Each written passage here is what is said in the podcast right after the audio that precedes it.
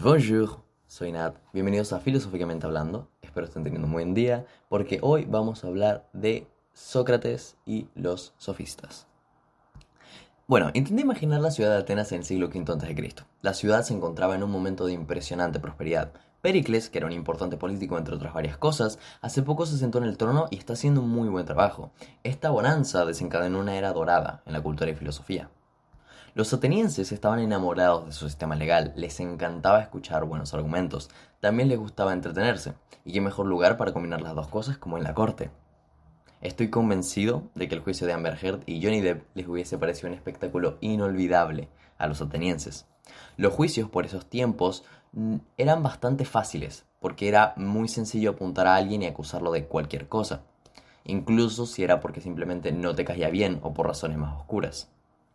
El problema de esto ya sé que el lenguaje y pensamiento crítico estaba en pañales. Por tanto, era muy normal ver personas en la corte que no podían defenderse de ninguna manera, porque no poseían las habilidades para argumentar o utilizar la retórica. Y esto también escalaba a la sociedad en general. En caso de querer optar a un puesto en el gobierno, nadie te votaría si no estabas bien educado o simplemente no hablabas bien. Este contexto crea una necesidad por la educación más básica que te ayuda a solucionar los problemas antes mencionados. Nace, digamos, una oportunidad de mercado. De aquí nacen los primeros gurús de la historia, los sofistas. Verás, los sofistas son bastante similares a estas personas que te prometen transformar tu vida o hacerte millonario, pero ojo, si pagas la cierta cantidad de dinero. Los sofistas se encargaban de enseñarte lo que quieras, ojo, lo que quieras, al precio indicado. Y obviamente no eran precios razonables. Analicemos por un momento la palabra filosofía.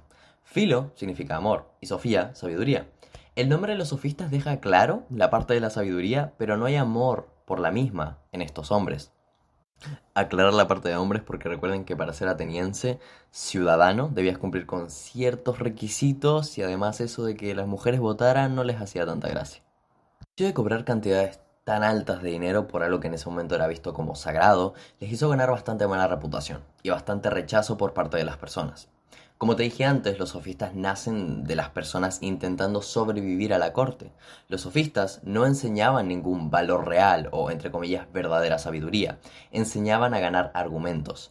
Como consecuencia, se generaron bastantes personas expertas en retórica gracias a estos servicios, Incluso gente que debió haber sido culpable se salvó de la corte gracias a estas enseñanzas.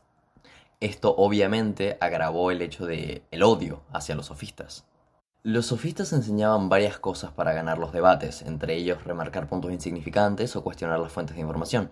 A pesar de estar asqueados los atenienses por los sofistas, su existencia demostraba una cosa clara, el poder del lenguaje y la habilidad para influenciar a las personas, independiente si estás en lo correcto o no para que te des cuenta sobre cómo se ve a los sofistas, incluso no solamente cómo se lo veía en el siglo V a.C., sino cómo se los ve el día de hoy, hay un concepto en el libro de El arte de tener siempre la razón de Schopenhauer, cuyo nombre es el sofismo, que es básicamente el arte de hacer pasar una idea incorrecta o falsa y hacerla ver como que es correcta y verdadera. Varios sofistas eran bastante buenos para el marketing, ya que después de todos tenían que vender sus servicios. Un sofista bastante conocido era Georgias y básicamente es conocido porque hizo un libro que era literalmente un volantín para que vayas a su escuela y le pagues por sus servicios. Después, una corriente filosófica muy presente en los sofistas era el escepticismo. No les gustaba la idea de que algo fuese real solo porque otra persona les dijera que lo es. Esto es en esencia el escepticismo filosófico, el criticar lo preestablecido. Tampoco simpatizaban con la idea de Demócrito, sobre que nuestros sentidos mostraban una versión artificial de las cosas y que el mundo real estaba al nivel atómico. Ideas de Demócrito sobre que somos básicamente todo átomos después serían tomados por muchos filósofos, entre ellos Sócrates, Platón e incluso Epicuro, el más conocido. Uno de los sofistas más famosos era Protágoras. Como la mayoría de los sofistas enseñaban a ganar debates independientes si tenías la razón o no, y a él particularmente le encantaba decir que podía ganar un debate con el peor argumento, demostrando una vez más que no le importaba si tenías la razón o no.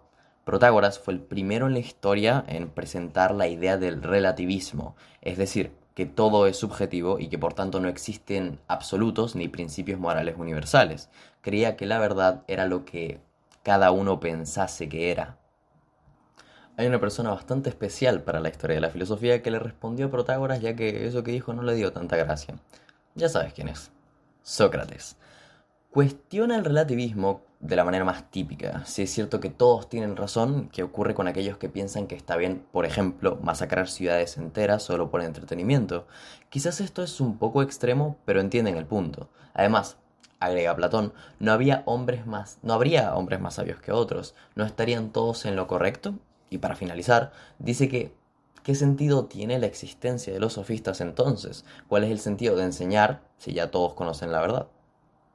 Y bueno, los sofistas responderían diciendo algo elocuente, como que ellos enseñan habilidades útiles más que conocimientos, etc.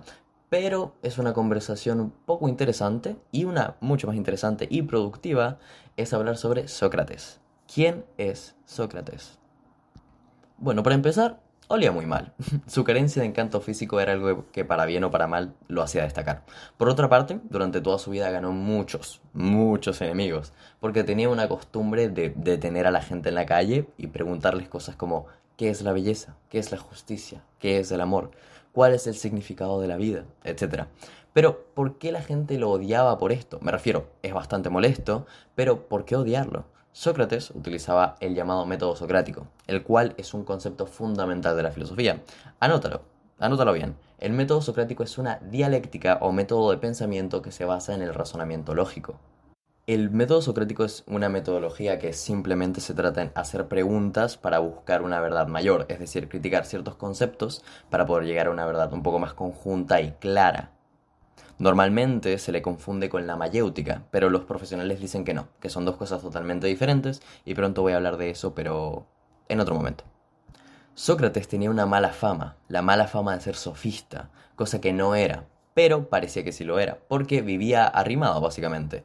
La gente le daba comida o techo por sus enseñanzas, pero él no lo pedía, él simplemente se lo daban porque les gustaba la filosofía que les traía a sus casas. Esto claro tiene que ver con su particular forma de hacer filosofía. Recuerden, Sócrates no escribió nada. Sócrates jamás escribió sus pensamientos. Pensaba que la verdadera forma de hacer filosofía era mediante la dialéctica, mediante el diálogo, mediante el método socrático. Pensamientos serían escritos por muchos de sus discípulos y otras personas que lo admiraban, entre ellos el más conocido Platón. Así que una vida de molestar a la gente por la calle, desafiar políticos y sobre todo un momento bastante complicado en la historia acababa de ocurrir una guerra y todo, entre todo el mundo estaba tenso. Entre su mala fama, entre que le decían sofista y sobre todo y lo más importante, mediante el método socrático, Sócrates demostró las falencias de los pensamientos de muchas personas, y esto a nadie le da gracia, a nadie le, le parece bastante entretenido que le critique sus pensamientos y les demanteles toda su forma de vivir. Esto y más lo dejaron en el juicio, lo mandaron a juicio.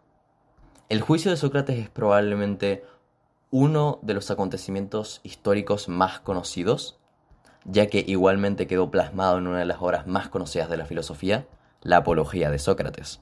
Muchas personas se pudo salvar fácilmente, no solamente pudo haber huido, sino que también en el juicio no utilizaba ciertos métodos que serían sofistas, por ejemplo. En cambio de eso, decidió ser sincero ante el tribunal y los jueces, lo cual en ese momento no, no convenía. Después de un juicio bastante largo, donde la gente estaba muy enojada con él, Sócrates fue condenado a muerte, tuvo que beber un veneno y Sócrates murió por sus ideas, ya que pudo escapar en cualquier momento o salvarse del juicio, pero no lo hizo, decidió afrontar la, entre comillas, verdad. Pero podríamos sin duda decir que murió solamente su cuerpo físico, porque Sócrates se mantuvo hasta el día de hoy. Imagínense el impacto de una persona. Como dije antes, muchos ciudadanos de Atenas odiaban a Sócrates. Primero porque era insoportable y segundo porque les demostraba todas las falencias que poseían dentro de su conocimiento. Sócrates, mediante su método socrático, dejaba en claro que conceptos como justicia y amor, que todos aclaman conocer, pero pocos son los que realmente se han puesto el trabajo introspectivo para entenderlos. Cualquier similitud con la sociedad actual es pura coincidencia. Ahora para que entiendas un poco más a Sócrates, hablemos sobre una anécdota muy conocida. Se cuenta que Cuerofonte, un amigo de Platón, fue a consultar al oráculo de Delfos y preguntó quién era el más sabio. A esta pregunta el oráculo respondió que el más sabio de todos de los hombres era Sócrates. Este al enterarse, se sorprende enormemente, porque él no reconoce en sí mismo ninguna sabiduría superior a la que poseen los demás hombres. Ante esta situación, Sócrates llega a la conclusión de que las palabras del oráculo encierran alguna clase de enigma y se propone a descifrarlo. Inicia a partir de entonces una especie de pesquisa entre sus conciudadanos, interrogando a todos aquellos que son popularmente entendidos como sabios, utilizando su método socrático. Comienza entonces su tarea de interrogatorio a los políticos, quienes suelen sostener que lo saben todo y ofrecerse para resolver toda clase de problemas. Después de muchos interrogatorios y cuestionamientos, Sócrates llega a la conclusión de que el oráculo dice que él es el más sabio porque es aquel que sabe que no sabe nada. Es decir, Sócrates, a diferencia de muchos de sus contemporáneos políticos, los cuales dicen que conocen todo, sabe los límites que poseen sus conocimientos. No cree saber, ya que sabe que esto es un concepto demasiado resbaladizo, mientras que otros hombres se autoproclaman sabios y conocedores. El verdadero sabio, según Sócrates, es aquel que busca la sabiduría. El necio, el que cree haberla encontrado. Gracias por escuchar este pequeño capítulo introductorio sobre Sócrates. Espero hayas aprendido algo. Nos estaríamos escuchando. Adiós.